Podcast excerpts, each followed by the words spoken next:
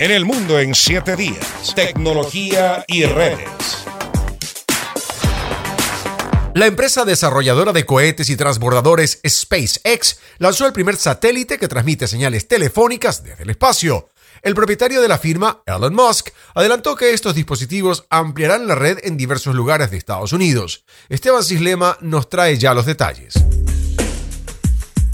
El Falcon 9 con seis satélites fue lanzado el 3 de enero al espacio como parte de un proyecto de las firmas Starlink y SpaceX para expandir la cobertura telefónica en zonas incomunicadas de Estados Unidos. Este servicio se dará de manera progresiva e iniciará con la habilitación de SMS, luego permitirá realizar llamadas y finalmente acceder a datos móviles e Internet. Una de las empresas asociadas a esta iniciativa es T-Mobile, quien será la telefónica mediadora para proporcionar la señal. En Canadá, la firma Rogers podría sumarse al proyecto en caso de lograr su expansión a otros países.